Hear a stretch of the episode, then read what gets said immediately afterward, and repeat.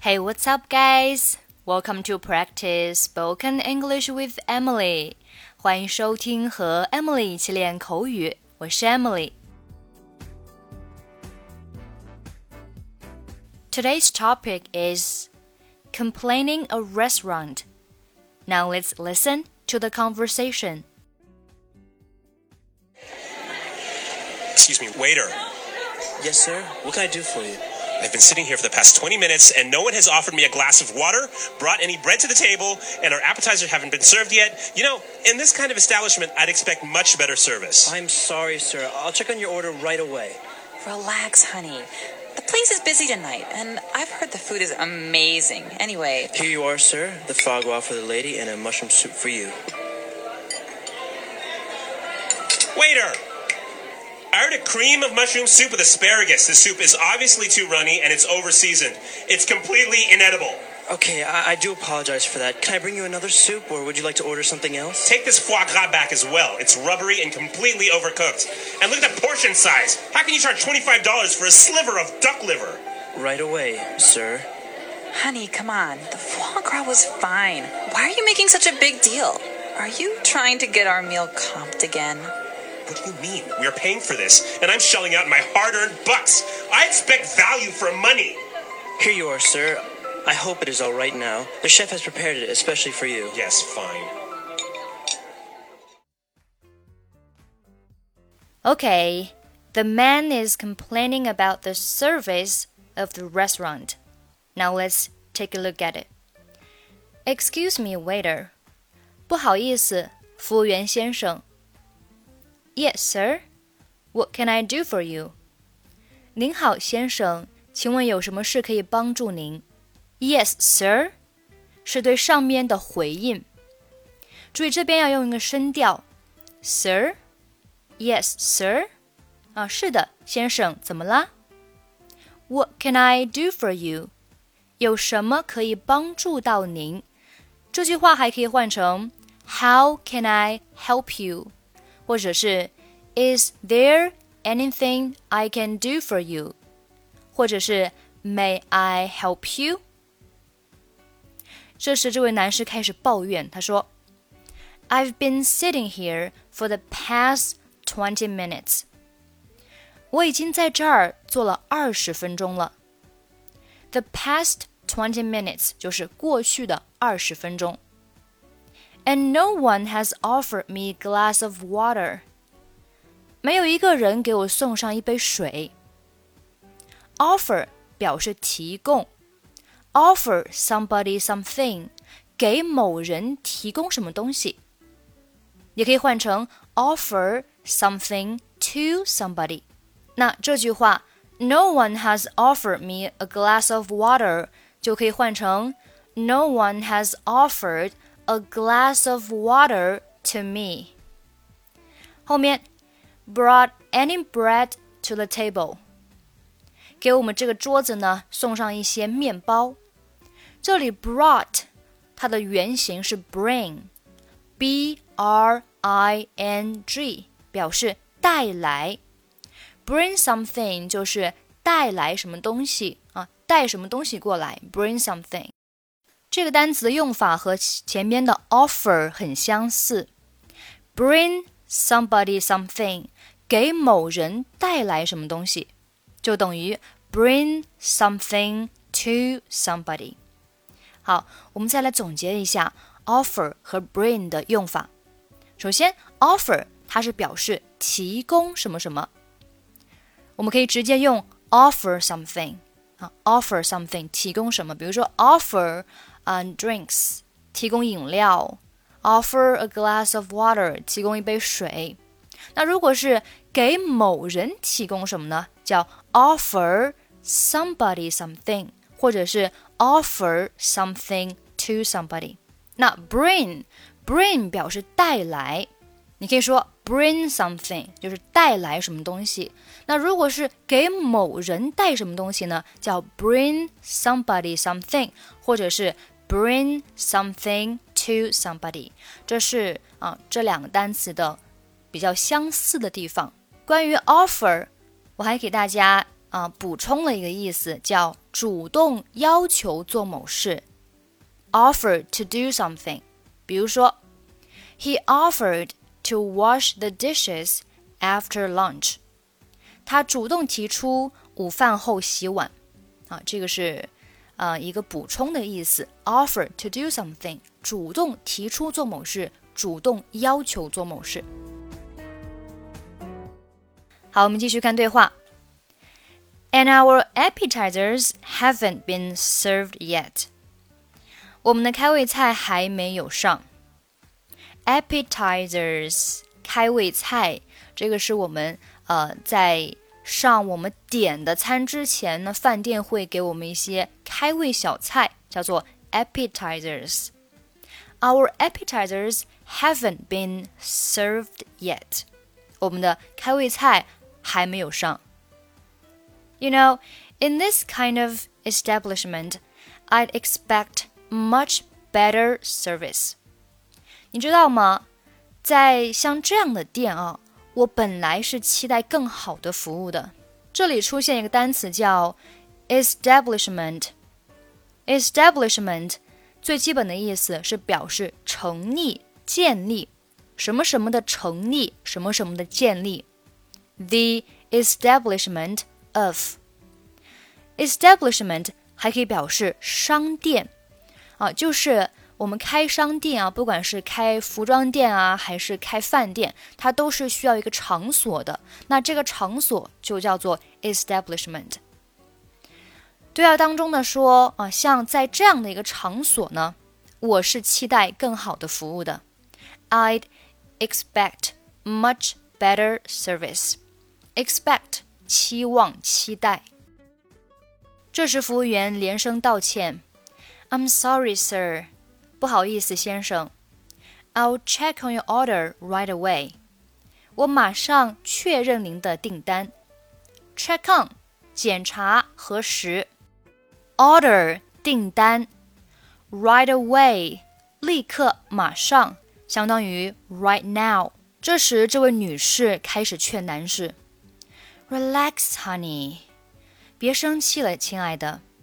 The place is busy tonight。” 今天晚上这个地方很忙，busy 忙碌的。And I've heard the food is amazing。我听说这儿的食物非常美味。Anyway，不管怎么样，这时服务员过来上餐，于是打断了女士的说话。Here you are, sir。先生您好，这是您的餐。The frog r a for the lady。and a mushroom soup for you。这是女士的鹅肝酱，这是您的蘑菇汤。这里出现了 foie gras，鹅肝酱，这是一个法语词演变过来的 foie gras。The foie gras for the lady，女士的鹅肝酱，and a mushroom soup for you，这是您的蘑菇汤。mushroom 蘑菇，soup 汤。 mushroom soup 蘑菇汤。这位男士尝了几口，很不满意，于是又把服务员叫了过来。Waiter, I ordered a cream of mushroom soup with asparagus. 服务员，我点的是芦笋奶油蘑菇汤。Cream 奶油，后面的这个 asparagus，asparagus 表示芦笋。 asparagus. This soup is obviously too runny and it's over seasoned. 这个汤很明显太稀了，并且过度调味。Obviously 副词，明显的、显然的。Runny 表示过稀的，runny 就是水分太多了啊，runny。我们看一下 runny 这个单词，首先呢是表示过稀的。 还有一个意思呢，是表示眼睛或者鼻子流出液体的。我们通常会说 runny nose 或者是 runny eyes。如果你说 I have a runny nose，就是什么？我流鼻涕了啊，鼻子里面流水就是流鼻涕。I have a runny nose，或是 I have a runny eyes，就是我眼睛啊，我眼睛一直在流流液体。I have a runny eyes。The soup is too runny. It's like water. 这个汤太稀了，就像水一样。好，这个是 runny。那后面他还说什么呢？说 it's over seasoned。什么叫做 over seasoned？要理解这个单词，我们先要了解一下 season 这个单词，s e a s o n season。 它最基本的意思是做名词，表示季节。我们有春夏秋冬四个季节啊，four seasons。还记得我们小学学季节的时候，他会问你，Which season do you like best？你最喜欢哪一个季节？啊，这个是 season 做名词。那 season 做动词，其实还有。啊，调味的意思，给什么什么调味，season。比如说，I'm going to season the meat with salt, pepper and garlic。我要给肉加盐、加胡椒粉、加蒜来进行调味。这个是 season 做动词，表示给什么什么调味。那 over season 呢？很明显，over season 就是什么呀？过于调味、过分调味、过度调味啊，over season。严格上来说，我们仅仅是讨论盐这一项啊，就是盐放多了，那 is over seasoned。It's another way to say it's too salty. Salty, S A L T Y，表示咸的。It's too salty，这个太咸了啊，你也可以说 it's over seasoned。好，我们继续看对话。It's completely inedible，完全不能吃。inedible 形容词，不能吃的，不宜吃的。inedible。这时服务员说：“OK，I do apologize for that。”好的，我对此感到真的很抱歉。I do apologize for that. Apologize for 为什么什么道歉？前面的 do 什么意思呢？它是一种语气的加强，表示我真的很抱歉，我确实很抱歉。I do apologize for that。哦，它比 I apologize for that 语气要更强烈一点。I do apologize for that. Can I bring you another soup, or would you like to order something else? 啊，我能再给你一份汤，或者你还要点一些其他的吗？这边 bring somebody something 刚学过了，就是给某人带什么东西。Bring you another soup，就是啊，给你再送上一份汤啊。Bring you another soup，or would you like to order something else？或者呃，你还要再点别的什么吗？Order 动词点。order something else 啊，点一些其他的东西。这个男子更生气了啊，他说：“Take this foie gras back as well，把这个鹅肝酱也撤走。Take 什么什么 back，把什么拿走。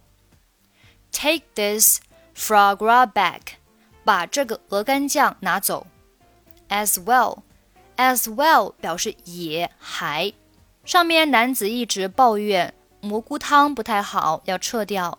那这次呢，又觉得这个鹅肝酱不太好，也要撤掉，所以用的是 as well，也还。It's rubbery and completely overcooked。这个嚼起来啊，像橡胶一样，完全煮过头了。Rubbery 表示跟橡胶一样的难嚼的。啊，难嚼的，就感觉你好像在嚼鞋底一样，很有弹性的。我们也可以换成 chewy，拼写是 c h e w y，chewy 表示需要多嚼的，不易嚼烂的 chewy。后面 and completely overcooked，完全煮过头了。overcooked 表示煮过头了啊。上面那个 over seasoned 是过度调味的，这里 overcooked 煮过头了。And look at the portion size，再看一看分量，portion size 表示分量大小。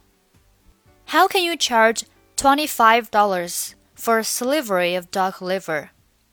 字面上翻译就是，啊，你们怎么能对于这么少、 这么小分量的鹅肝就收二十五美元呢？这里要掌握 charge 和 a sliver of。charge 做动词表示向什么什么收费，向什么什么要价。比如说，They charge me ten dollars for the book。他们向我收十美元，才让我获得这本书。注意是我要买书的，他们向我要钱。They charge me ten dollars。他们向我呃报价十美元，然后呢，for the book 来获得这本书。好，后面的 a sliver of 表示一片什么什么，或者是少量什么什么。我们看两个例句来感受一下。I'm really full, but it looks so delicious. Can you just give me a sliver? 我真的很饱，但是这看上去很好吃，能给我来一小块吗？Can you just give me a sliver? John's on a diet. He'll just have a sliver of cake and no ice cream. 约翰在减肥，他只吃一块蛋糕，不吃冰淇淋。好，我们继续看对话。 Right away, sir. sir。好的，先生，马上撤掉。这位女士又开始劝男士：“Honey, come on，亲爱的，别这样。The foie gras was fine，鹅肝酱挺好的。Why are you making such a big deal？你为什么要小题大做呢？Make a big deal，小题大做相当于 make a fuss。”我们看例句：Don't make a big deal out of it. 不要小题大做，就等于 Don't make a fuss. Are you trying to get our meal comped again? 你这是又想免费吃饭了吗？Comped again？你这是又想免费吃饭了吗？Comped 表示免费的，不收钱的。What do you mean? 你什么意思啊？We're paying for this. 我们是付了钱的。Pay for 表示为什么什么付钱。那 pay for 还可以表示付出代价啊，或者是赔偿什么什么。Pay for。比如说，I work really hard to pay for the rent。我努力工作付房租，那这里 pay for the rent 就是为什么什么啊？为什么什么付钱？为房租付钱，pay for the rent。One day you will pay for what you said。总有一天你会为你说的话付出代价。那这里的 pay for 表示为什么什么付出代价，pay for。好，我们继续看对话。We're paying for this. If I'm shelling out my hard earned bucks, I expect value for money. 我们是付了钱的， 要我付出我辛苦赚来的钱，我希望能够花的值。这里有一个短语叫 shell out，表示为什么什么花一大笔钱。shell out 和上面的呃 pay for 意思呢，其实是差不多的啊，都是表示付钱。我们看下面的例句：I had a car accident on the road. Now I have to shell out for repairs. 我在路上遭遇了交通事故，现在不得不花钱修车。那这里的 shell out for repairs 就是为修理付钱啊，为修理付钱。repairs 修理，在这里呢就是表示修车。下面，I can't believe Mary shelled out eight hundred bucks for the ticket。我不敢相信玛丽花了八百块买了票。Next week will be my girlfriend's birthday. I will have to shell out for presents. 下周是我女朋友的生日，我要花钱买礼物。 啊，其实这里的 shell out 都是表示花钱啊，相当于 pay for，pay for。好，我们继续看对话。 Hard-earned bucks 就是辛苦赚来的钱啊，这个和我们汉语当中的呃表示差不多。Hard-earned bucks，辛苦赚的钱。I expect value for money.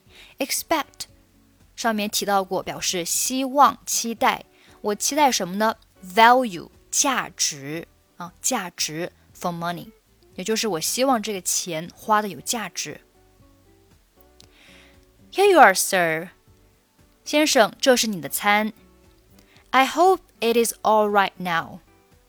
我希望现在一切都好了。好，这里可以翻译为我希我希望现在能够让你满意了。I hope it is all right now. The chef has prepared it especially for you.